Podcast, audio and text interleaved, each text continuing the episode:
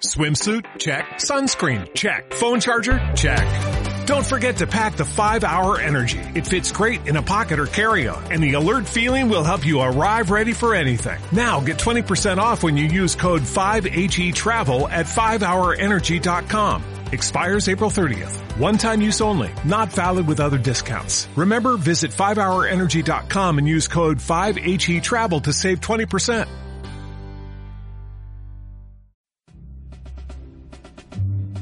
Bienvenido a Radio Libertad Constituyente. Un programa de análisis político para la acción, creado y dirigido por Antonio García Trevijano.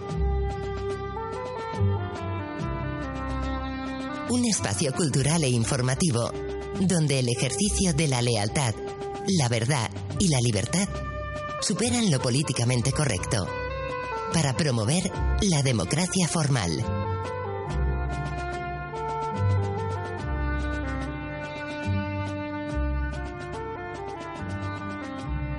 Muy buenos días, queridos oyentes. Bienvenidos a una nueva emisión de Radio Libertad Constituyente. Hoy es 1 de abril de 2016. Contamos en el estudio con don Luis Ángel Calvo. Muy buenos días. Buenos días, amigos repúblicos. Estamos a la espera de contar en unos minutos con don Roberto Centeno, pero de momento no está. También contamos en el estudio con don Antonio García Trevijano. Muy buenos días, don Antonio. Eh, buenos días a la espera que venga don Roberto para que nos explique las consecuencias que va a tener la nueva cifra de la economía española, donde se sabe que hay un aumento del déficit bastante notable con relación al esperado, la del déficit y la reacción de Bruselas, eso ha sido muy dura y la eh, principal consecuencia que va a tener enseguida en, aquello, en aquel asunto que hoy llama la atención de la uh, expectación pública, que es las negociaciones, en, las teatrales negociaciones entre Podemos, el PSOE y Ciudadanos, la repercusión que en este espectáculo va a tener la noticia del déficit que perjudica notablemente las aspiraciones de Podemos y que añade un nuevo pretexto al PSOE y a Ciudadanos para empujar a Podemos hacia el abismo de entregarse en brazos de un gobierno cosa de un gobierno de coalición cosa que parece imposible porque sería ya la prácticamente aniquilación para muy próxima del partido Podemos como bien sea precipitar ya el hecho de las elecciones que se sepa que no hay ninguna posibilidad de formar ninguna coalición de gobierno. Ante esa noticia del déficit, y esperando digo que Roberto nos... La noticia es, importante porque el déficit ha aumentado eh, al 5% respecto al previsto. Pero yo digo que prefiero que nos eh, ilustre bien Roberto, para no cometer ningún error, dado mi eh, falta de atención a las cifras de la economía, pues mi cabeza está llena de tantas cifras que no se refieren a los datos económicos que no quiero meterle nuevas magnitudes. Mm, en cambio, para entender mejor esta actitud de los partidos, sí que conviene eh, reflexionar un poco más sobre la naturaleza política y la naturaleza psicológica del de los dos partidos, pero especialmente sobre Podemos, de lo que ha surgido después del 15M. Y eso va a tener dos dimensiones en mi intervención. La primera es la directa, la de por qué disminuyen las encuestas, las expectativas de Podemos, por qué Podemos mejor dicho, más que podemos, Pablo Iglesias, porque no podemos engañarnos que aquí no hay más que un caudillo fascista, de lenguaje fascista, de ambiciones fascistas, que busca el poder por el poder. Y aunque proceda de la izquierda, Benito Mussolini también procedía de la izquierda. Eso no tiene nada que ver. Es que no puede ser de izquierda absolutamente nadie que base las aspiraciones de su poder personal en circunstancias que no son justificativas del poder que reclama. Si tiene una idea para mejorar, revolucionar la situación política, económica, social y cultural de España, ha de subordinarse a esa idea quien quiera que tenga ambición política para que esté justificado su ambición. Cuando los objetivos que persigue Pablo Iglesias cambian de, con tal rapidez y con tal radicalidad en, en sentidos opuestos, es señal evidente que no hay en sus preocupaciones, en sus ambiciones políticas, ningún motivo ideológico, pero ninguno. Y eso, el único fenómeno reciente, moderno, quiero decir, del siglo XX, el único espectáculo que se ha dado en la historia de la humanidad reciente, de la Revolución Francesa para acá, de un grupo de personas individuales que se agrupan en un partido para perseguir el poder. Es la primera vez que yo recuerda, yo recuerde que en este caso Podemos se presenta sin ningún pretexto intelectual, moral, sociológico, económico ni político. No hay absolutamente nada que justifique la ambición de poder de Pablo Iglesias. Como no sea el poder por sí mismo, que fue la ambición de la locura de Hitler y la doctrina de Mussolini. La ambición de poder por el poder contra todo tipo de cambio de poder, a la derecha o a la izquierda. A la derecha no admite el fascismo nadie y a la izquierda tampoco. Pues Podemos, ¿cómo empieza Pablo Iglesias? Empieza como una escisión, se sale del Partido Comunista, de Izquierda Unida, se presenta en las elecciones europeas con promesas que solamente la extrema izquierda revolucionaria, que no agrupa más ni a un medio ni a un 1% de la población, es capaz de hacer lo que hizo Pablo Iglesias. ¿Y qué? ¿Le arredra eso? No. Le sirvió para conseguir unos, unos puñados de euros como premio a los escaños que había conseguido en el Parlamento Europeo. E enseguida abandona ese programa para abrazar otro que le permita sobrepasar al PSOE por su izquierda y dejar atrás también a Izquierda Unida, y a Garzón con el que dialoga y es su amigo, y de acuerdo con Tania Sánchez, hacen una operación para perjudicar directamente a Izquierda Unida bajo la ambición de hacer un programa superior y más revolucionario que el de Izquierda Unida. Falso.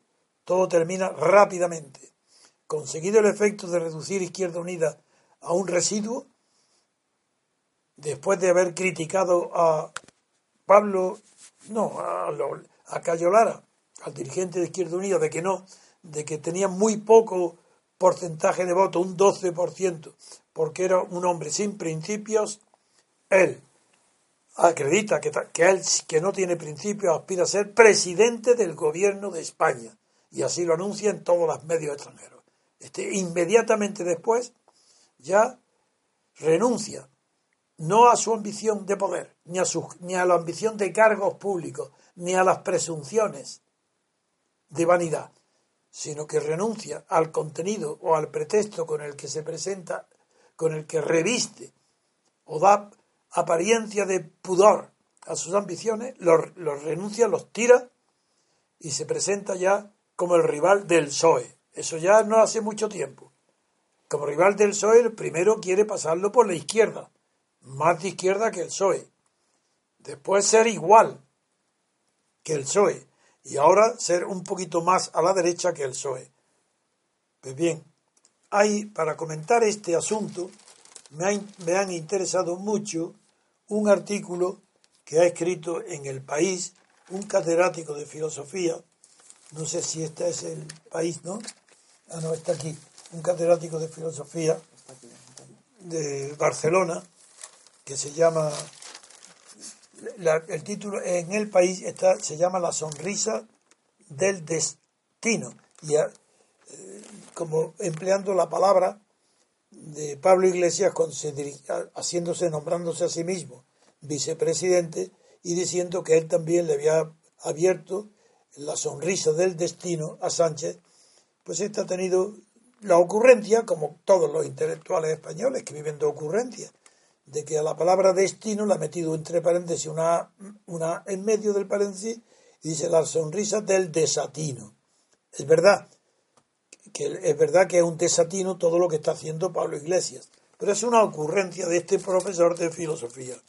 Y el contenido, si leo el contenido del, del artículo que lo he leído muy rápido, no dice nada. Esto es una muestra del bajísimo nivel que tienen los catedráticos de filosofía en España. pero en cambio dice una frase que es verdad, en teoría, pero sin precisar.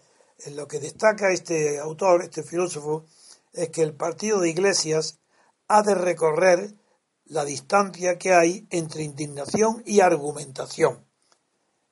Parte de la base, conocida por todos, de que el partido de Pablo Iglesias ha explotado el éxito popular que tuvo la, movilización de los indignados del 15M.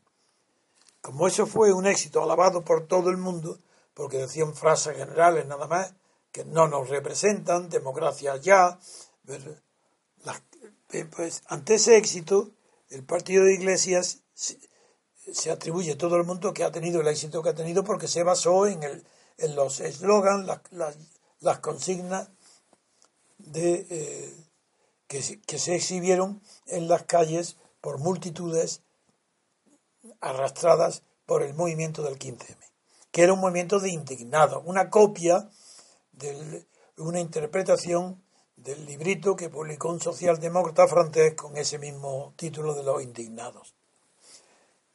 No voy a repetir aquí lo que ya he contado, que tomé en serio el movimiento, pero lo tomé en serio como para escribir un artículo en el diario nuestro del MCRC y condenar aquel movimiento como que era el movimiento de la impotencia, que no conduciría a nada, porque la indignación por sí sola no mueve a nadie más que a los que se lanzan a la calle porque no saben a dónde ir desnortados y como están indignados y no saben las causas de la indignación, dicen no nos representan.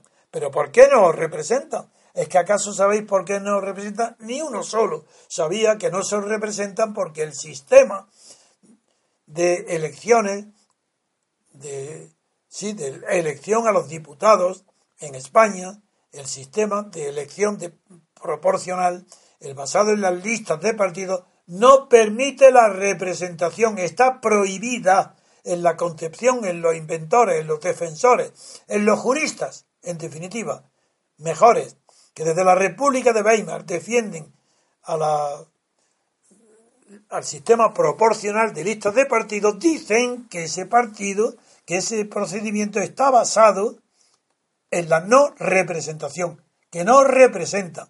Pero eso no lo dicen los enemigos del sistema proporcional, sino lo dicen exactamente los amigos de Podemos.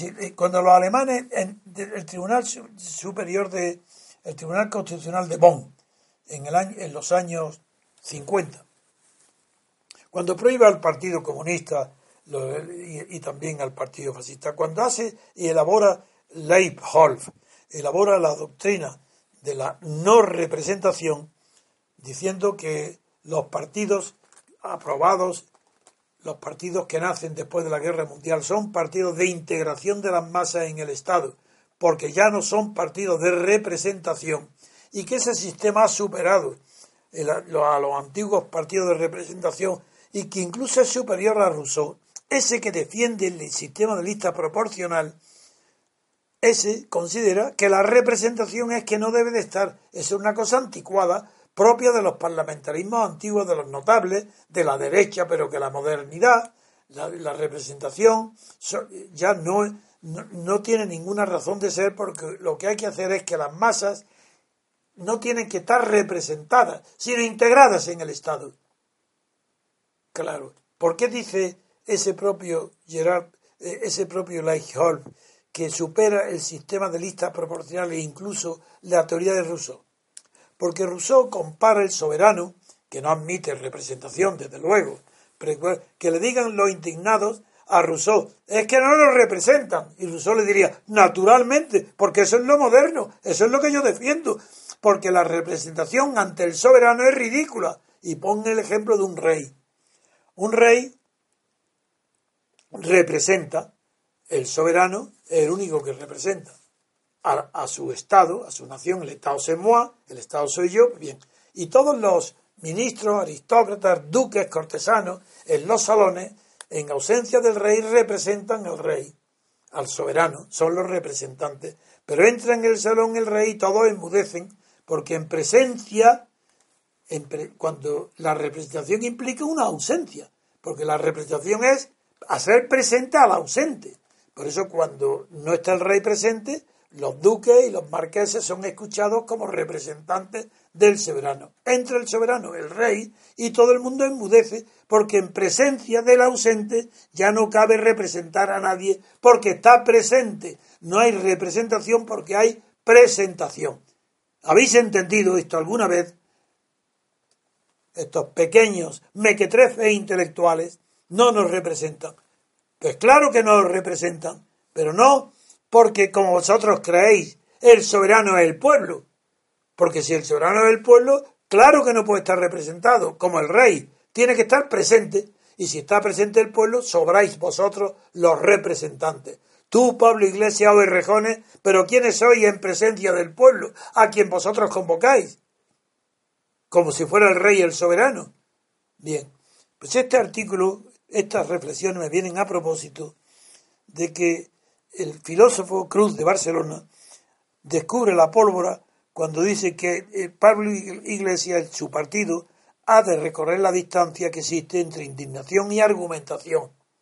¿Cómo entre argumentación? Pero argumentar es exponer una serie de razones evidentes que parten bien sea de lo más general hasta llegar al motivo de la indignación o al contrario que sería por deducción se llega a la indignación como efecto, o al contrario, que se parten de hechos particulares hasta que van por inducción subiendo de escala y llegar a justificar la indignación. Pero ese no es el caso.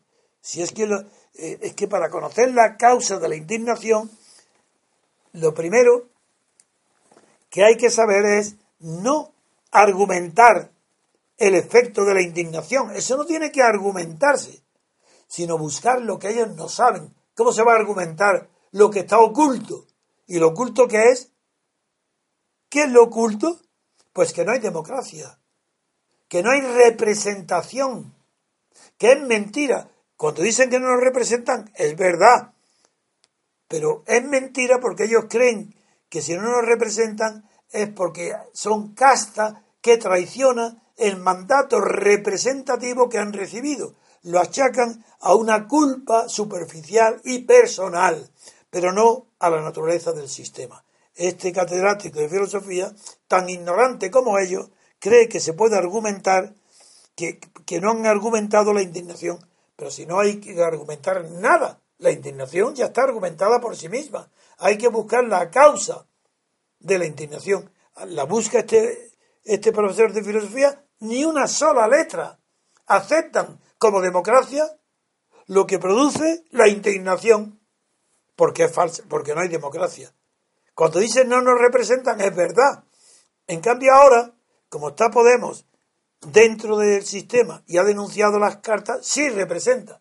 Ah, de manera que sin haber cambiado la ley electoral, ni la financiación, ni los efectos de las elecciones, ahora resulta que ya no es que no nos representen, Ahora es que no nos representan suficientemente, porque estamos representados por Podemos y quiere pactar, pero no, hay que hacer otras elecciones para que en lugar de sacar el X por ciento, saque el 100%. Si Pablo Iglesias, si fuera producto de la indignación, como, es producto, pero si eh, la no representación supieran por qué, ahora que saben ya que Pablo Iglesias tampoco representa sino a una sola parte, si no salen con el 100% de representación en unas próximas elecciones tendrán que salir a la calle a decir no nos representan. Ah, en ese caso tal vez se darían cuenta que no son representados porque es imposible que este sistema electoral produzca algo para lo que no está concebido y que está fuera de su naturaleza, que es nada menos que la representación. Ese no es el tema de las leyes electorales españolas, ni de las europeas continentales, salvo en Francia. No se puede, porque no es su finalidad. No persigue representar, persigue, como he repetido un millón de veces estos últimos días, la integración, la integración de las masas a través del partido, de no representación, sino de integración, integrar las masas en el Estado, que fue el ideal de Mussolini, antes que de Hitler y de Franco. Esa está en la reflexión del fascismo italiano. Y, el, y la marcha sobre Roma de Mussolini, la primera ley que cambia, la primera que hace Mussolini, antes que nadie, en el año 22, fue cambiar el sistema electoral de representación que fundó el parlamentarismo, lo cambia con el sistema proporcional. Y ese sistema proporcional se anticipa a la República de Weimar. Y esas listas fascistas, como luego las listas nazistas, son las que han venido a España para, después de las listas franquistas, para imponernos en España un sistema de no representación. No nos representan. Y aunque haya millones de españoles que salgan a la calle diciendo no nos representan, seguirán sin representarnos mientras no haya un solo español que diga no os puede representar si ese sistema proporcional está inconcebido para que no haya representación. ¿Queréis representación? Basta cambiar un artículo de la Constitución que obliga a que el sistema electoral sea proporcional, cambiar el sistema electoral por el sistema tradicional, por el francés, al más cercano, aquí detrás de los Pirineos, copiarlo y en el mismo día que esté aprobada la ley, ya está la representación, en un solo día. Bien, eso en cuanto al, al tema de la representación y, del, y del país. Pero en el mundo coincide este tema de, de darle consejos al partido de Pablo Iglesias, coincide con un artículo de unos filósofos, de un filósofo que yo no he leído nunca, pero que preguntan aquí, todos mis compañeros, los que me ayudan, los conocen todos, porque parece que son los filósofos de, Pablo Iglesias, de los regiones y de Podemos. Uno de ellos es un filósofo que se llama Slavoj Sisek, que ellos me dicen que es, y ha publicado en el mundo un artículo que se llama Extraños en Tierra Extraña referente a la a querer explicar lo que nosotros llamamos siempre los disvalores de la socialdemocracia. Lo que para nosotros son falsos valores, falsa moralidad, falsa de ética, de los, del socialismo devenido en socialdemocracia. Esto, este filósofo yo no lo conozco, pero leo el artículo y sí, y hay una cita que sí merecen mi comentario.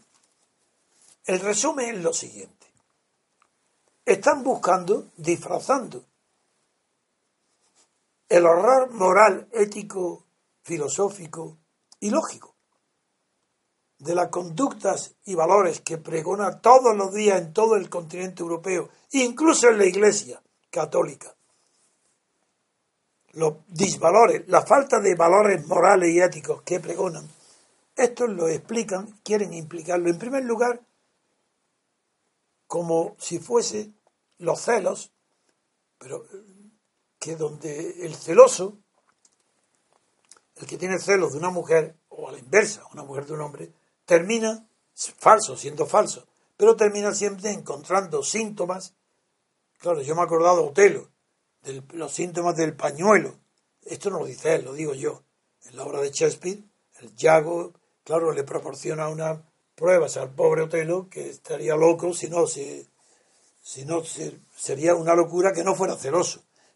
Este, en lugar de explicarlo de una manera tan sencilla como hace Shakespeare, acude a ese argumento, a ese filósofo, para justificar o explicar los complejos de culpabilidad de la derecha y de la izquierda europea, enredando el tema de tal manera que tienen que acudir a otros filósofos también de la misma cuerda, como Brickner, que yo no he leído ninguno ni lo leeré nunca, porque leo algo es que me da horror, su falso, su falta de rigor, su incapacidad para ver lo que tienen delante. Y en concreto, como aquí se trata de los inmigrantes, algo que para mí es tan sencillo y para toda persona que tenga sentido común y piense con las manos, de la, con la cabeza de la realidad y sin tener sucias las manos, piensa que si no queremos, yo no quiero y la gente normal no quiere que vengan a Europa esos centenares de miles o de millones de islamistas, pues no es por las razones que estos hablan, de que si van a traer eh, terroristas, que si el idioma, la religión musulmana, las mezquitas acaban con la civilización de occidental, pero si eso es de locos, si es que hay una razón elemental y muy sencilla anterior a todo, no tenemos suficiente dinero europeo para darle y regalarle a los no europeos, a los asiáticos o africanos, regalarles un modo de vida, una seguridad social, una escuela gratis. No tenemos dinero. Y como no tenemos dinero, no estamos obligados. Punto. Se acabó. No hay ninguna razón ni ideológica, ni complejo de culpabilidad, ni decir, ah, es que como nosotros los colonizamos y somos responsables de, los, por los crímenes que tuvimos como colonizadores, ahora no tenemos más remedio que aguantar las consecuencias de lo que hemos creado. Esa falsedad absoluta, esa es la base de las razones psicológicas de estos filósofos que más bien serían falsos psiquiatras, porque descubren causas psicológicas que no existen. Y esa es, a eso, se reducen estos artículos. Cada vez, por ejemplo, está destacado una de las frases de este filósofo, cada vez que Occidente sufre un atentado, la primera reacción es ¿Qué hemos hecho para merecer esto? ¿Serás tú o serán los demás? ¿Pero quién va ¿Pero qué, hemos hecho nosotros para merecer un atentado? ¿Por qué generaliza? ¿Por qué cree? ¿Por qué tiene esos complejos de inferioridad y de culpabilidad? Y que no los tenga que. Yo no rechazo a ningún inmigrante. He dado mis pruebas, como lo he dicho muchas veces. ¿Quién va a acusarme a mí de racista? después de lo que he expuesto en mi vida, en, mi libertad, en mi honra, que he sido aquí difamado por Guinea, he sufrido mi vida por Guinea, cuando porque no había ni un solo español que me acompañara en el peligro de hacer todo lo posible para dar independencia a una colonia española en África negra, en África ecuatorial. No soy xenófobo, son mis amigos, lo he tratado como amigos, no digo como hermanos porque eso es una tontería y es mentira, pero fueron amigos de verdad, sinceros, y sigo con, sigo con ellos. Pero de ahí a que por el hecho de que fuera una colonia española, Guinea entera, se traslade a España para tener aquí la seguridad social, diré, pero ¿qué estás diciendo? No tenemos dinero, no podemos costear a un millón o los que sean, no sé el número, de africanos para que como fuimos sus colonos, hoy tengamos que pagar su miseria, sus enfermedades, su educación y educarlos gratis, todo gratis. Pues no, yo digo, no, no hay dinero, no se puede. pero no es porque haya que tener caridad y empezar con la caridad con uno mismo y luego con los demás. No, no, no. Si no es tampoco ninguna cuestión de caridad. Es una cuestión de recursos. ¿Cómo España va a regalar recursos cuando hay tanta crisis, tantos pobres, tanta miseria en España? ¿Cómo va a admitirse que, que admita refugiados? ¿De qué? ¿Qué complejo de culpabilidad tiene que haber ahí? Si eso es complejo de culpabilidad. Porque lo que se nota en una persona que se siente culpable es que rechaza toda culpabilidad. Cuando una persona comete claramente un acto de que se ve que es responsable, pero hablo de la casa doméstica, en la oficina, y, se defiende, no, no, yo, yo no he hecho eso, siendo evidente que lo ha hecho, es una persona que está defendiéndose contra un complejo de culpabilidad. el complejo de culpabilidad se nota en la defensa exagerada que se pone en la defensa de que no es culpable. No, una persona culpable no es porque se sea tímida y sea y, no se atreva a mirar a los ojos. No, no, no. Si el, el que tiene complejo de culpabilidad es el que arriesga todo para defender una culpabilidad tan mínima como que ha dejado caer sin querer, sin darse cuenta, un pañuelo sucio al suelo. Eso no, no, no, eso no. Bueno, eso denota que hay algo oculto, profundo, que le impide reconocerse culpable en lo superficial. Bueno, ¿qué tiene que ver eso con estos con estos, no digo palabras, falsos intelectuales que creen que porque acuden a los complejos de culpabilidad y de inferioridad de la izquierda frente a la derecha, van a explicar y dar fundamento a las reclamaciones que ahora hace Podemos para evitar los desahucios. Pero una persona que acepta un, ante un banco, por ejemplo, un préstamo, y lo acepta y lo firma y recibe el dinero, esa persona no puede luego ser tratada, cuando el banco le, le desahucia, no puede ser tratada como una persona a la que el banco ha engañado. Es verdad que las leyes de ejecución de la hipoteca favorecen, ahora menos, con la reforma, favorecen al acreedor por encima de todo, porque esas leyes sí que son capitalistas, las leyes.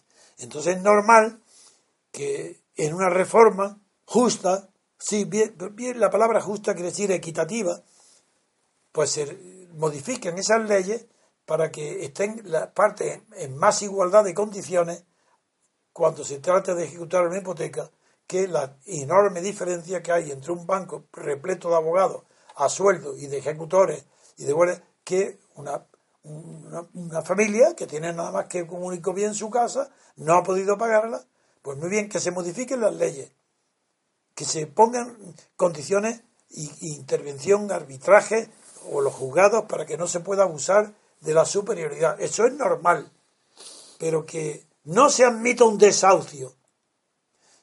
Porque una persona que ha recibido el dinero con su voluntad, que él la ha pedido, y luego no paga, por circunstancias solamente achacables a él, porque si, no ha, si ha perdido el empleo, si ha perdido también habrá que ver las causas, bien de acuerdo, pero no se puede eliminar de la izquierda la idea de justicia conmutativa. Imposible. Porque no hay justicia distributiva, no la hay ni nunca la podrá haber. Soy jurista, no simple abogado. La justicia conmutativa es la justicia de la sociedad civil, la bilateral, la sinalagmática, la donde hay partes y la causa de todos los contratos es una causa no de cambio o permutas de cosas iguales, sino de cosas equivalentes. No es lo mismo valer igual que ser equivalente, porque equivalente cada uno le da el valor que a él le supone la parte. Y eso se llama contraprestación. Lamento mucho ser abogado para poder tener ideas tan claras como no tienen los políticos. Si la causa de la equivalencia se llama sinalagma, que no quiere decir que si fueran, si fuera la igualdad de las recíprocas y antagonistas concesiones de una parte a otra parte. Si fuera la igualdad, no habría jamás un solo contrato de compraventa ni de permuta, que fue lo primero que se inició. ¿Cómo se va a permutar una cosa si tienen que tener exactamente el mismo valor para todo el mundo? Pues no se permutan. Cuando se permuta una cosa es para que el cada uno, el que da, cree que lo que recibe vale más que lo que da. Y eso se llama equivalencia de las prestaciones. Esto lo ignoran por completo todos los políticos de Podemos y toda la izquierda. Pero si es que no están civilizados porque no conocen el valor de la palabra justicia, ni justicia distributiva, ni justicia conmutativa. ¿Qué es la, la justicia distributiva? La del Estado, no la de las particulares. Entonces colocaron el Estado, de acuerdo, juzgamos entonces a los gobernantes. Un gobernante será justo si remedia, disminuye y va equiparando las categorías y clases sociales por sus niveles de renta los va reduciendo. Y eso es justicia distributiva. Pero en la justicia distributiva no solo cuenta las pensiones. No, no, en la justicia distributiva cuenta aquellos mayores impuestos que pagan las personas con más ingresos para que con esos impuestos se doten a la sociedad civil, a la nación, doten de escuelas, hospitales, carreteras, comunicaciones, con asistencia gratuita en las escuelas, y entonces ese, eso disminuye las diferencias de riqueza, no por la renta, sino por el modo de vivir. Es en el modo de vivir donde se mide la civilización, el grado de sensibilidad social de los pueblos, en el modo de vivir, Claro que no se va a pedir que las clases humildes tengan el modo de vida de los yates, de los transatlánticos o de los aviones particulares, de los, de los multimillonarios, de los ricos. Pero sí se puede pedir que ante las necesidades básicas de la vida, como son nacer, vivir, morir, y entre todo ese tiempo educar, tener carrera y tener ingresos, sean muy iguales. Que la igualdad de oportunidades sea real, no una ficción, diciendo que tienen igualdad de derechos. ¿Pero qué igualdad de derechos? Igualdad de oportunidades. Y esas oportunidades sí que la da un régimen de justicia distributiva. Pero eso es muy... Para que haya justicia distributiva, no se puede confundir la civil con la pública. Y la justicia civil, la de los tribunales, la del derecho mercantil y comercial, no es distributiva, es conmutativa. Y todos los movimientos políticos que hay para que no haya desahucio, o todos los que se ven movimientos en la calle, son pretensiones de justicia distributiva que las partes y la sociedad civil no tienen. Eso pertenece al Estado. Por tanto, no se puede tolerar que en medio de la sociedad civil se organicen actos colectivos de justicia distributiva. No, si una, si una no se puede hacer que la multitud impida un desahucio, si ese desahucio es legal, que esa multitud pague, que saque voluntariamente y le ponga un abogado para que defienda, eso será solidaridad. Porque ahora voy a explicar por qué la solidaridad no existe más que una palabra, que solamente en determinadas condiciones llega a ser verdadera. No hay solidaridad ninguna cuando se organiza Podemos y moviliza a miles o centenares de personas que impida a la policía o a los agentes municipales o a los agentes judiciales expulsar de una casa a uno que la habitan en ella, en virtud de un decreto judicial le expulsan de, de una sentencia. Eso no es, porque ahí está en juego, eh, ahí no está en juego la justicia conmutativa. Pero si quieren reformas en la justicia sin alasmática, ahí sí es la recíproca. Es lo que para cada parte representa lo de la otra parte. Y eso no tiene ni idea siquiera el partido de Podemos. No sabe lo que es el derecho civil. Al no conocer lo que es el derecho civil, tampoco puede conocer lo que es la base de la legislación fiscal, del régimen fiscal. Porque tiene que estar basado en conceptos cuya sustantividad y resultados económicos provienen del derecho civil, que es no solo la propiedad, es el contrato, es la empresa. El derecho mercantil es una mera apéndice del derecho civil, es lo mismo, es el derecho privado. Quiero decir que solamente el derecho privado crea situaciones que pueden dar lugar a una diferencia en el pago de impuestos para que el Estado realice la justicia distributiva. Por eso en nuestro programa de la República Constitucional, no trocamos nunca temas que sean de jugada política. Solamente nos interesa lo que es el juego, las reglas de juego. Y todo esto que estoy hablando hoy es excepcional porque estoy criticando a la filosofía de los intelectuales extranjeros, todos, como estos que he citado hoy, que no conociendo nada del derecho se atreven a dar opiniones y basando en el complejo de culpabilidad, por ejemplo, tanto el yugo de la mujer blanca como el yugo del hombre blanco. ¿Que sabéis lo que es? El yugo de la mujer blanca le llama este filósofo Sisek, por ejemplo, lo que pensarían eh, si el yugo de la mujer blanca es el deber de una mujer blanca para compensar todo lo, el horror de la colonización que hemos hecho con los negros, pues el deber de una mujer blanca de mantener relaciones sexuales con inmigrantes varones que, estén privados de, que no tengan satisfacciones, que están privados de sexo. Entonces la mujer blanca tiene ese yugo, tiene que atenderlos.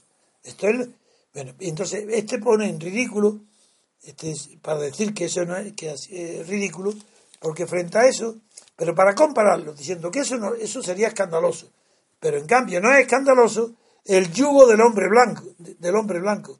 ¿Y qué es eso del yugo del hombre blanco? Pues lo diré, ya esto sí, eh, la forma positiva del yugo del hombre blanco, es decir, la responsabilidad de civilizar a los bárbaros colonizados, es de este modo sustituida simplemente por su forma negativa, el yugo de la culpa del hombre blanco, pues que si no somos culpables, ¿de qué es? ¿De cómo es, si no somos culpables, cómo vamos a estar apoyando y tolerando que lleguen millones de emigrados a Europa y hundan Europa? Eso es porque hay el yugo del hombre blanco. Y esto lo defiende el yugo de, la culpa del hombre blanco. Somos responsables de haber descubierto América, eso lo sabemos los españoles.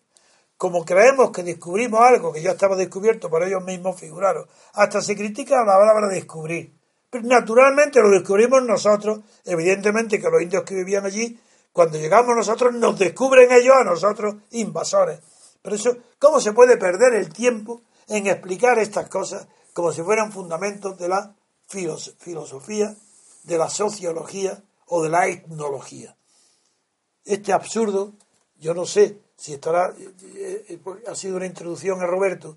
Sí. Roberto no sé si está escuchándome, porque ahora para eso voy a terminar haciendo la introducción que era que mm, eh, como hay lo que está actualmente de actualidad es las negociaciones entre PSOE Mm, Podemos, Pablo Iglesias y Rivera, ayer salió una fotografía en todos los periódicos de espalda andando, como si fueran dos eh, hermosos amigos, eh, como si fueran, está muy bien, eh, Walter mató, Walter, no, mató el, artista de cine que con, con el otro cómico inglés, no americano, Mm, es que no me acuerdo los nombres, este famoso cómico, que hicieron la pareja famosa de, bueno, de dos amigos que se quieren, pero se simulan que no pueden convivir. El hecho es que esa, el actor Pablo Iglesias y el actor Sánchez prepararon una eh, escena de teatro total, convocando a centenares de miles de prensa y periódicos que le hicieran fotografías mientras ellos preparaban.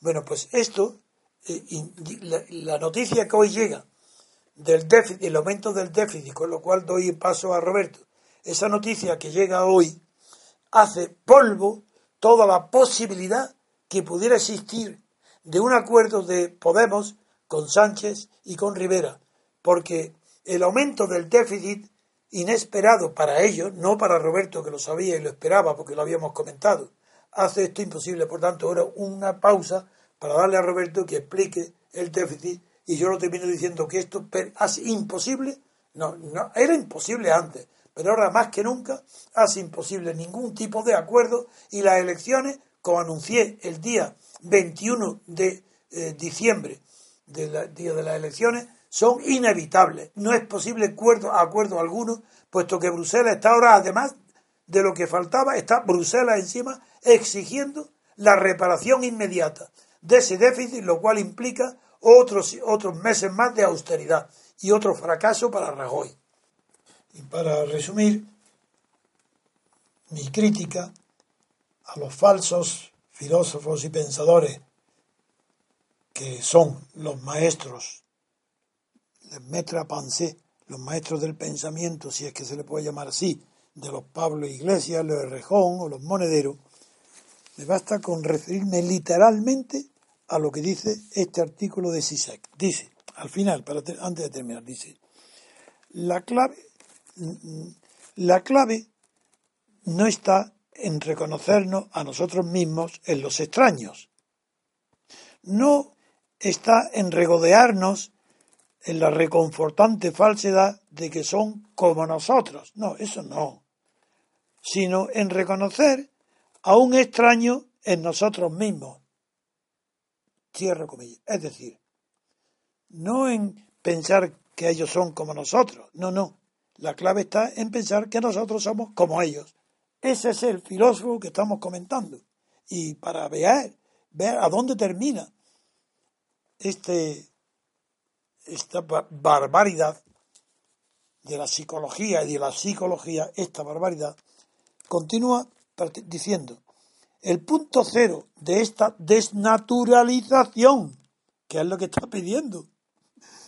Si queremos embarcarnos en un largo y difícil proceso de solidaridad universal, si queremos solidaridad universal, comillas, tenemos que, volvernos universales.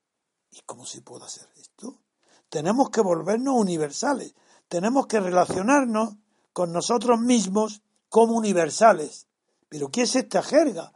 Nosotros mismos como universales. Mediante la incorporación de cierta distancia hacia nuestro mundo vital. Ya está, esta es la solución.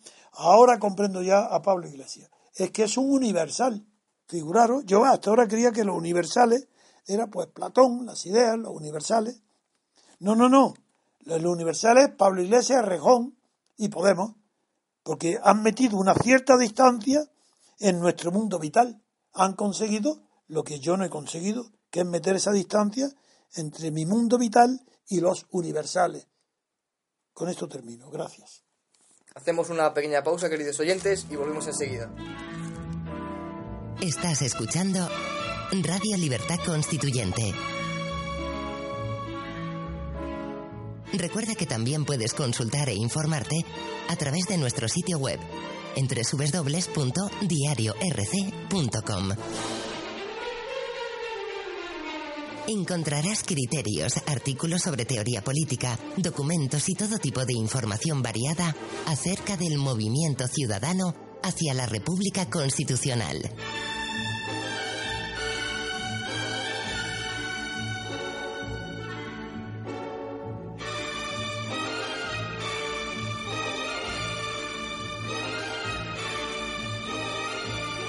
Continuamos, queridos oyentes. Como les anunciamos, ya contamos con don Roberto Centeno. Muy buenos días, don Roberto.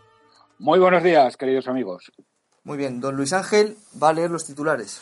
Bien, la portada del país dice lo siguiente. El exceso de déficit obligará al futuro gobierno a duros ajustes. La desviación se da en comunidades y la seguridad social.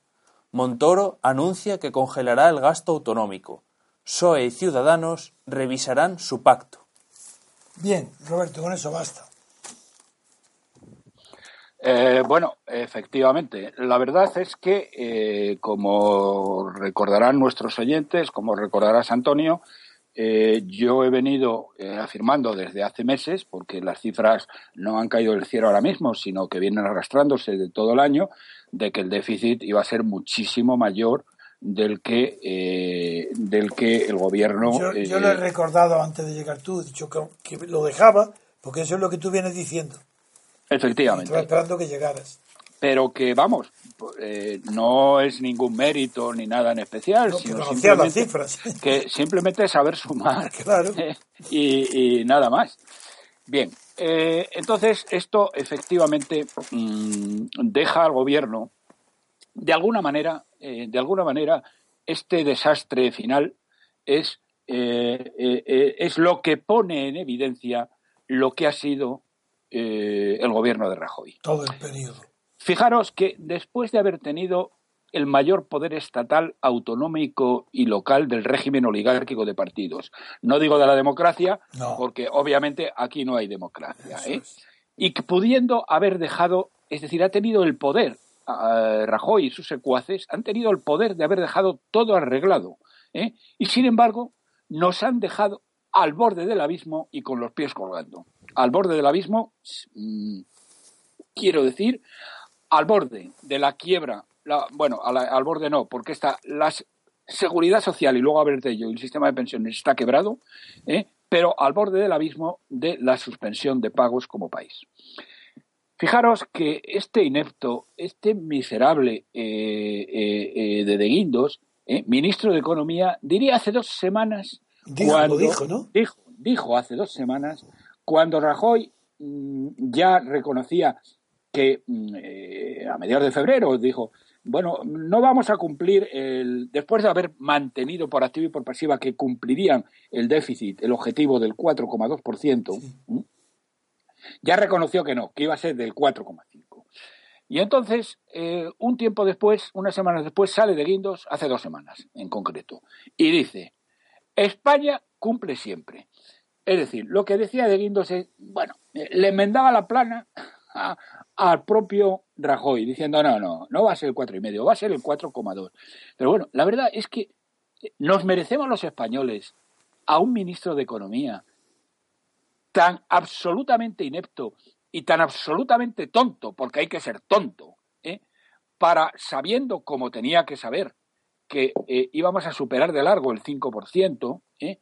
salir diciendo que no, que vamos a cumplir. Bueno, eh, pero para que vean ustedes lo que España cumple siempre, aunque esto lo publicaré para aquellos que lo quieran ver negro sobre blanco el lunes en el Confidencial, en el año 2012 el objetivo de déficit que nos había marcado la Unión Europea, Bruselas, era del 6,3%. Recuerden ustedes que eh, Zapatero lo dejó en el 9,6% en el año 11. Bien, nos habían eh, puesto de objetivo el 6,3%. ¿Saben ustedes cuál fue el déficit oficial del gobierno de Rajoy? El 10,4%. Peor aún, mucho peor aún que el de Zapatero. Luego dicen, no, es que de ahí hay una parte que era el rescate bancario. Bueno, vale, y bien, de acuerdo. Y el rescate bancario no es déficit, ¿eh? No, es que como solo era una vez y luego ya no, mentira, porque este año hemos vuelto otra vez a pagar, pero sea una vez o sean 37, ¿eh? lo que no cabe duda es que el déficit fue del 10,4%. Llega el año, llega el año 13, llega el año 13. Llega el año 13 y eh, eh, el, objetivo de déficit de Bruselas es del 4,5. Y eh, es eh, obvio y evidente que no va a cumplir, que era imposible de cumplir. Entonces Rajoy consigue negociar, consigue engañar, mejor dicho, consigue engañar a Bruselas a cambio de un compromiso de una serie de recortes, de una serie de recortes, de que en vez del cuatro y medio sea el 6,3. Bueno, pues así tampoco. Ese año es un déficit oficial del 6,9%. Y luego, el compromiso de recortes de gasto que Rajoy eh, prometió a Bruselas, por supuesto, como todo lo demás que ha prometido Rajoy, no lo ha cumplido. En el año 14 el objetivo era el 5,8 y aquí fue cuando más se aproximó, eh, fue del 5,9. Y este año es del 4, era del 4,2 y la cifra que dieron ayer, que no es la definitiva y luego me referiré a ello, ¿eh? es del 5,2%, porque la cifra de verdad va a ser del orden del, eh, del 6%, como luego explicaré. Bien, ¿y qué tenemos ahora? Pues tenemos que sale Montoro, que en lugar de intervenir las comunidades autónomas a principios del 2012, como había prometido en la campaña electoral y me había asegurado a mí personalmente en un programa de televisión de, Carlos Cuesta, La Vuelta al Mundo, en lugar de ello, en lugar de intervenirlas como me dijo que harían y como se comprometió Rajoy a hacer, les han entregado 175.000 millones de euros sin intereses ni control alguno, para que esta panda de golfos pudiera seguir y sediciosos pudiera seguir despilfarrando sin límite. Eh, y ahora dice que no las va a intervenir, que las va a intervenir cuando ya no tiene poder para ello. Esto, mm, querido Antonio, queridos amigos, me parece un auténtico escándalo. Y es que la cúpula del PP no tiene vergüenza.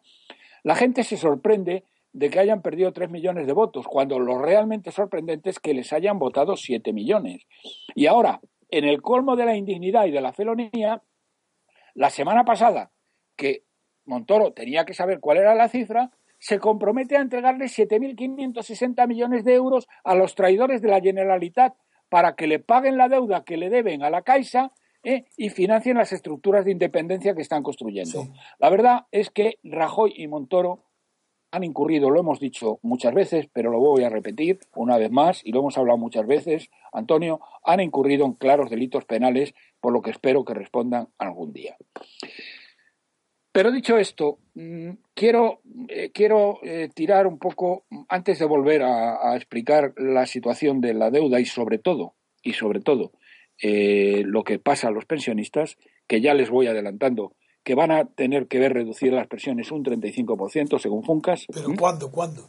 Quiero decir que la gente no, no es digo, Roberto, te ha dicho Es que es grave lo que has dicho, no reducir las pensiones. En absoluto de la brutal degradación económica, política y social que está experimentando nuestra patria o que ha experimentado nuestra patria en los últimos 40 años, de las que el PSOE y el PP son culpables, eh, iba a decir principales, son los culpables. Don Roberto, ¿nos oye? Sí, sí. Ah, sí, no oye don Antonio. Es que antes has dicho una frase que no me has oído, cuando has, ah. dicho, cuando has dicho lo de las pensiones, que yo te pregunté cuándo y no lo has oído, porque eso ah, asusta a quien te oiga creyendo que mañana mismo ya está. No, mañana mismo no. Eh, yo creo que esperarán un año, año y medio hasta que desaparezca eh, totalmente el contenido de la caja de las pensiones. Pero a eso voy a dedicarle después. De acuerdo, eh, perdona. Bien. Perdona, sigue. Bien. la gente dice, bueno, es que no hay alternativa a otros partidos que no sean el PSOE y PP, bueno, y los otros dos emergentes ahora. Y sin embargo, los dos partidos nacionales que tenían en sus programas cambios, los cambios que España necesita, es decir, democracia real, unión eh, indiscutible de España, acabar con el sistema autonómico y bajar impuestos, eh, que eran UPyD y Vox, el primero ha desaparecido y el segundo no ha sacado ni un solo diputado. Y es que, eh, señoras y señores, hay que decirlo, hemos votado a unos auténticos miserables y tenemos justo lo que hemos votado. Como decía Maquiavelo, eh, cada, cada país tiene el gobierno que se merece. Y desde luego, evidentemente, esta sociedad española de hoy se merece lo que tiene. Pero voy a, explicar un poquito por encima para que vean, eh, para que la gente se vaya enterando de a dónde nos han llevado esta chusma política que tomó el poder eh, en lo llamado, en la mal llamada transición. En lo económico, España ha venido creciendo desde el año 76 muy por debajo de su potencial Hemos retrocedido en renta per cápita relativa a los nueve países centrales de la Unión Europea, los más ricos, que llegamos a tener un 81,4% de convergencia, partiendo de un 59% en el año 58. Eh, eh, hemos caído al 75, al 73%, 40 años después. Es decir, que estamos mucho más lejos en renta relativa, per cápita relativa de los países más ricos de Europa, de lo que estábamos ¿eh? en el año 75. De ser entonces la octava potencia económica del mundo, hemos pasado a la quinceava. Eso es indiscutible. De una producción eh, pujante, donde la industria representaba el 36% del PIB, hemos pasado a ser un país de camareros y especuladores donde la industria se ha hundido al 15%. La han hundido.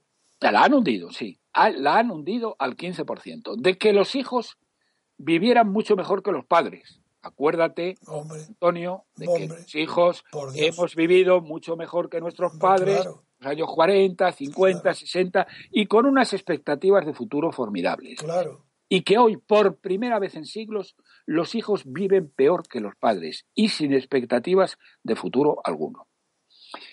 En lo pero, social, pero esa ha sido la transición. Esa ha sido la transición, sí. Esa ha sido la transición, exactamente.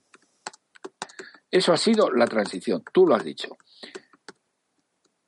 En lo social, la seguridad social eh, eh, Antonio, queridos amigos, está quebrada. El déficit del año 2015 no son los 13.600 millones que figuran en las cifras que dio ayer Montoro, que dijo que era el 1,23% eh, que había generado la seguridad social, tenía un 1,23% de déficit. Mentira, Montoro, eres un tramposo. Vamos a ver si esto se va a saber dentro de unas pocas semanas. Estáis ocultando la última cifra de diciembre de los ingresos, los gastos e ingresos de la seguridad social. La estáis ocultando, que es la principal, la de diciembre. Pero, sin embargo, es muy sencillo, es muy sencillo porque sabemos el crecimiento de los ingresos y el crecimiento de los gastos, es muy sencillo, mm, partiendo de las cifras del año 14, eh, llegar a una eh, conclusión eh, muy clara. Y la conclusión clara eh, queridos amigos, es que el déficit de la seguridad social han sido 20.000 millones de euros, no los 13.600 que nos contaba ayer Montoro escandalizado. 20.000 millones de euros. Y esto significa lo que he dicho antes, que, como comentaba Funcas, un 35 por esto eh, supone que las pensiones van a tener que ser recortadas un 35%. Y además, los nuevos pensionistas, que esto no lo saben y sin embargo está aprobada en leyes eh, que han sido ya aprobadas y refrendadas por el, Ejecutivo Popular el, último año y el anterior, los nuevos pensionistas, repito, a partir del año 2017 ya no tienen garantizado nada. Lo que se va a hacer a partir del año 2017 es que los pensionistas nuevos se reparten lo que queda. Pero como además es en función de la esperanza de vida y esta debido a los avances de la medicina se está alargando, eh, van a recibir probablemente la mitad de lo que están esperando. Y eso ya. Continúo con el tema social. Del cuarto mejor sistema de enseñanza pública de Europa que teníamos en el año 75, hemos pasado a uno de los peores, hasta el punto de que la enseñanza pública ha dejado de ser el gigantesco ascensor social porque por el que hemos ascendido muchas personas, entre ellas un servidor, eh, que he estudiado siempre en la enseñanza pública, primero en la escuela pública, después en un instituto de enseñanza media Fray Luis de León de Salamanca y después en la Escuela de Ingenieros de Minas de Madrid y en la, y la economía que la cursé en la Complutense. Bien, hemos, hemos acabado con ese eh, ascensor social, porque no sé si lo saben ustedes, pero cuando los currículum vitae se examinan en las empresas, Quitando algunos casos muy especiales, como es el caso de la medicina y es el caso de algunas ingenierías, es que aquellos licenciados en económicas, por ejemplo, que es el caso que conozco mejor, de la Complutense, es que ni lo consideran. Los primeros que consideran son los de ICADE, los de los de Deusto y, dos más. Pues anda que los de derecho. Y los de, perdona, los de derecho. Eso ya. de lo mismo. Pues para reír tres cuartas de lo mismo. Es que se llaman abogados. Sí. Bueno, aparte de que, aparte de la, preparación, se ha venido abajo, Bien. Bueno, y ahora, eh, señoras y señores, eh, tenemos, bueno, en lo político ya lo hemos hablado, no lo vamos a hablar hoy. Estos tíos han dejado a España al borde de la destrucción. Eh, punto. Bien, ahora fíjense ustedes la panda de eh, los, ganadores de las elecciones del 20D, ¿eh? los ganadores de las elecciones del 20D, resulta que lo único que les preocupa es los sillones que van a ocupar. Y en esta situación de déficit, ciudadanos y eh, ciudadanos y ¿cómo se llama? y el Partido Socialista pretenden subir el gasto en 60.000 millones de euros. Claro. Un gasto... pero, ahí está Garicano, que debe ser un genio. Bueno, lo de Garicano, lo de Garicano, déjame que ahora le, dedico un párrafo a este, a este solito. Y los de Podemos, ¿eh? que lógicamente no van a ser menos, 96.000 millones piensan incrementar el gasto. Y que pague, que pague Bruselas, porque como dicen los de Podemos, ¿eh? lo como dicen los de Podemos, que la época de la austeridad se ha acabado. Eso es lo mismo que si eh, eso, eso es decir, bueno, vamos a ver, campeones. ¿Eh? La época de los se ha acabado. ¿Y quién, ¿Y quién narices os va a dar el dinero? ¿Eh? ¿Quién os va a dar el dinero? En este momento lo está dando el Banco Central Europeo. ¿Hasta cuándo? Porque es evidente que con este déficit del 5,2%, que va a ser probablemente el 6%, y ahora explico las razones, aunque una parcial ya lo he hecho con la seguridad social, ¿eh? Bruselas va a tener que tomar medidas absolutamente drásticas para con España. Las noticias son francamente, de enfado de verdad, porque se considera otra vez engañada. Total y absolutamente, total y absolutamente, pero vamos, hombre, la verdad tengo que decir que eh, los burócratas de Bruselas... Se engañan porque quieren. Se engañan porque quieren, claro. que eh, me digas que les ha engañado Rajoy o que les ha engañado el, tonto de lava. No, Guindo. Montoro no va por. Guindo. Montoro no. De Guindo, que bueno, que es un personaje risible, risible. Eh, verdaderamente eh, tal. Pero dices tú lo de Garicano. Garicano supuestamente es profesor de eh, la London School of Economics. Yo no sé si es profesor, a la vista de lo último que ha dicho, a sus últimas declaraciones, o es el conserje. porque verdaderamente lo de Garicano no tiene pase. Porque claro, que lo diga Iglesias, que es un populista, un guerra civilista y, un totalitario, bueno, pues vale, eh, está en su papel. Pero que lo diga un señor que presume de ser catedrático, catedrático no, perdón, profesor, profesor de la London School of Economics, es que no tiene pase. Vamos a ver, Garicano. Lo que dice Garicano. España no puede cumplir los objetivos de déficit. España no puede recortar gasto. Pero vamos a ver, Garicano. ¿Es que eres tonto? ¿No sabes sumar o qué te pasa? ¿Eh? ¿No te has enterado que las comunidades autónomas, eh, que, perdón, que eh, las administraciones públicas hay 36.000 millones de euros de gasto, de gasto en duplicidades entre administraciones públicas? ¿Eh, Garicano? ¿No te has enterado de esto? Entonces, ¿a qué te dedicas? ¿No eres profesor de economía? ¿Eh? ¿Cómo no sabes esta cifra? Y si sabes esta cifra, ¿qué pasa? Que no se pueden cortar de raíz los 36.000 millones de euros de las comunidades autónomas. ¿Por qué? ¿Eh? Explícanos por qué. Eh, empresas públicas. Se han creado 3.500 empresas públicas más o menos en las comunidades autónomas. Estas empresas públicas se han creado solo y exclusivamente para colocar a legiones de parientes, amigos y correligionarios. nepotismo. Eh, pero sin concurso alguno ni disimulo de concurso. Y para ocultar deuda. Rajoy dijo que iba a cerrar la mitad. ¿eh? Vamos a ver, Garicano. ¿Por qué narices no se pueden cerrar 3.000 de estas empresas públicas ¿eh? y mandar al paro a todos los enchufados? Y esto supondría un ahorro de 15.000 millones de euros. Garicano. Continúo. Vamos a ver, Garicano. ¿No te has leído, no te has leído las conclusiones de la Comisión Nacional de, Mercados eh, de Competencia, de la CNMC, diciendo que los bienes y servicios suministrados por los oligarcas del IBEX, por las empresas del IBEX, a las administraciones públicas españolas, cuestan anualmente 45.000 millones de euros más de lo que costarían si estos bienes y servicios se suministraran en régimen de competencia. En el mercado. ¿Eh? Al mercado. Vamos a ver, Garicano, ¿te has enterado de esto o no te has enterado? Porque si no te has enterado, lo que debes hacer es dimitir. Y si te has enterado, ¿qué es lo que nos estás diciendo? Que no se puede acabar con los monopolios en España. Mm. ¿eh? Yo he estado al frente de uno de los más importantes, el monopolio de petróleos. Y te puedo garantizar que esto se hace en 24 horas. Si hay voluntad política. Así que, Garicano, verdaderamente es una vergüenza que seas tú el que esté diciendo que ni podemos cumplir el déficit ni se puede reducir. Eh, eh, ni se puede reducir el gasto. Y claro, porque, pero el tema es gravísimo, ¿eh? El tema es gravísimo. Porque, escucha, porque cuando, cuando ahora se dan cuenta de que las, las pensiones no se pueden mantener y que hay que recortarlas, ¿Qué propone Montoro? ¿Propone recortar duplicidades? No, Montoro o Garicano. No, no, Montoro, pero también Garicano. Ah. Montoro y todos los demás.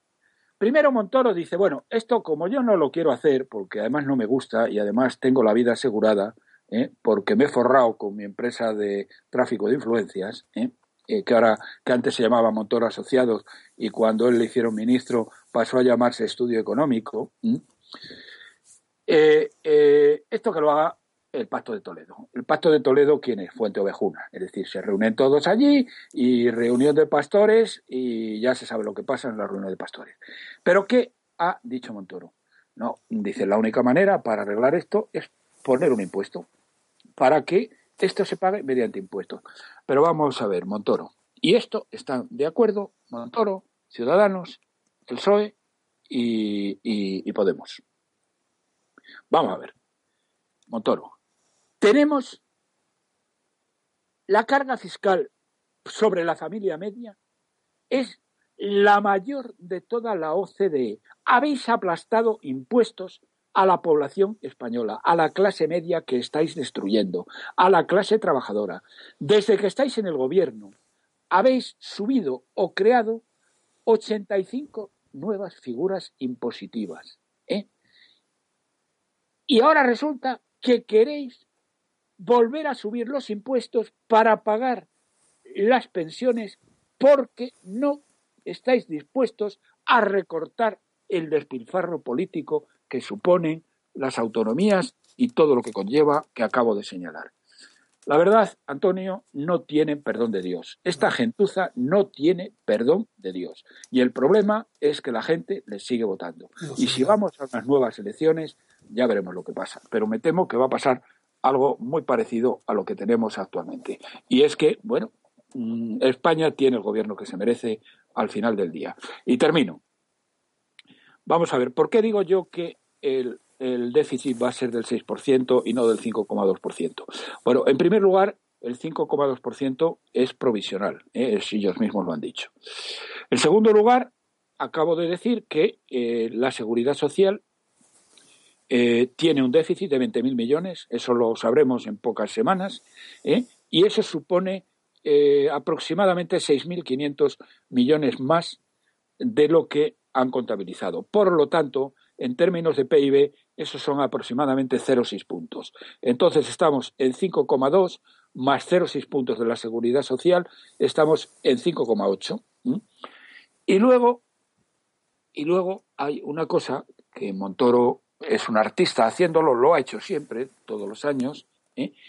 es que tiene las tiene los cajones a, a, rebosar de facturas sin pagar, que las ha dejado para ser pagadas en el año 16. Y si Montoro ha hecho eso, Calcúlate, Antonio, calcularos, queridos amigos, la panda de golfos y, que, eh, y despilfarradores sin fronteras que están al frente de las comunidades autónomas. ¿Cómo tendrán la caja los de la Generalitat? ¿Cómo tendrán la caja los de Murcia, los de Valencia, los de Extremadura, eh? que son las cuatro comunidades más incumplidoras? ¿Cómo tendrán los cajones de facturas? Bueno, ahí puede salir pues lo que no está escrito, pero vamos, para que estemos por encima del 6% con toda seguridad. Bueno, y esto es lo que tenemos. Entonces, a ver qué hace Europa, porque al final, eh, ahora Montoro, que después de mm, haber permitido eh, este despilfarro, eh, ahora que ya no tiene poder, dice que ahora sí va a intervenir a las comunidades autónomas, que mm, puede hacerlo, puede hacerlo. Y además, sobre todo, hay una cosa que puede hacer, es no darles dinero. ya sabes que la última noticia es que ya Europa está de acuerdo en aplazar un año, que va a dar un año, al 17, lo que estaba previsto para el 16, al 17. Verdaderamente de vergüenza. Eso, eso es lo que va a pasar. Pues de vergüenza, de auténtica vergüenza, porque estamos de nuevo en el año 2013 donde no van a cumplir nada y van a permitir que estos tíos sigan despilfarrando sin límite. Pues enhorabuena, Roberto, por tu precisión permanente en las cifras y en los criterios económicos y políticos que se derivan del despilfarro, la irresponsabilidad y el, la dilapidación que están haciendo del patrimonio económico español, pues desde la transición, desde que murió Franco hasta hoy, ha sido permanente y corriente Efectivamente. así, lo digo yo. Así, es. Y tú no eres sospechoso de No, no, desde luego que no. Que me digan a alguien que es que estoy defendiendo volver atrás. No, no, no. Yo no quiero volver al régimen de Franco porque allí ah, era muy malo, pero teníamos esperanza. Y hoy aquí es peor de malo en la institución económica, pero moral, políticamente no tenemos esperanza, salvo una revolución de la libertad, que es lo que estoy preparando y quiero y si en vez de 88 años tengo 108, seguiré diciendo las mismas palabras. Los españoles necesitan una revolución de la libertad para despertar de una vez a la realidad. Y a Europa no, a España. Tienen que estar mirando a España, sin complejos de culpabilidad, ni de haber descubierto América, ni de ser eh, mayoritariamente católicos. ¿Qué tienen, pero ¿qué tienen que ver estas generaciones, ni las antiguas, con el espíritu de cada tiempo que varía según las circunstancias? ¿Qué es esto de acobardarnos con los complejos de culpa de que somos responsables y culpables la sociedad, no el Estado, no los políticos? Aquí no hay más que un culpable, que es la clase política y el pueblo que la vota. Un pueblo que fue atormentado por las, eh, de miedo por la sucesión a Franco y acogió lo más oscuro, lo peor de lo que había a su alcance de mano, que fue a la clase política traidora de lo que había defendido durante 30 años. Eso es lo que tienen, una clase de traición Y eso está gobernando España, la traición. Nada más, Roberto. Muy bien, pues muchísimas gracias. Hasta pronto, Roberto. Adiós, hasta luego. Muy bien, finalizamos la emisión de hoy, queridos oyentes. Muchas gracias a don Roberto por su improvisada participación. Muchas gracias, don Luis Ángel, Gracias. por tu participación. Y por supuesto, muchas gracias, don Antonio. Les pedimos que compartan la emisión con todo el mundo y le den a me gusta tanto al programa de hoy como a nuestro canal, a Radio. he notado que han disminuido los comentarios desde que antes ha aparecido naturalmente y es una fortuna que ya no hay troll. Pero son muy pocos los comentarios. Yo no, yo no entiendo por qué. Les seguimos animando, queridos oyentes, a que se registren en nuestro No, diario. no, es, que me es que no saben que eso me ayuda. A mí me ayuda, según el comentario, saber si el nivel en el que estoy es el adecuado, si debo de cambiar. Es como un, es, una, es un guion que yo tengo para saber si estoy acertando en el nivel intelectual y en el enfoque. O si hay que explicarlo más, o subirlo, o bajarlo, y no lo sé.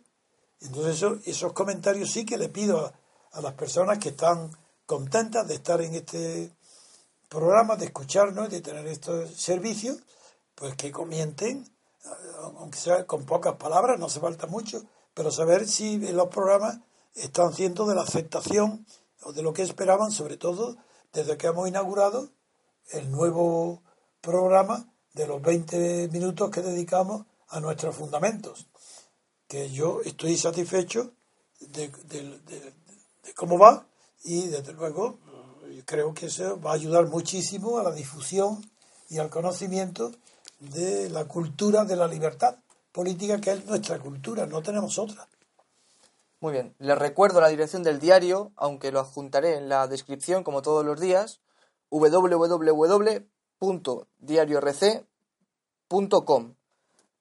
Se pueden registrar gratuitamente y además de participar activamente en los programas comentando, ya que como ha dicho don Antonio tenemos muy en cuenta los comentarios, pueden disfrutar de todos los artículos y los contenidos, vídeos, etcétera, que tenemos en el diario, que es vuestro diario. Sin más, les emplazamos al programa de mañana, esperamos que hayan disfrutado de la emisión y les deseamos que pasen un buen día.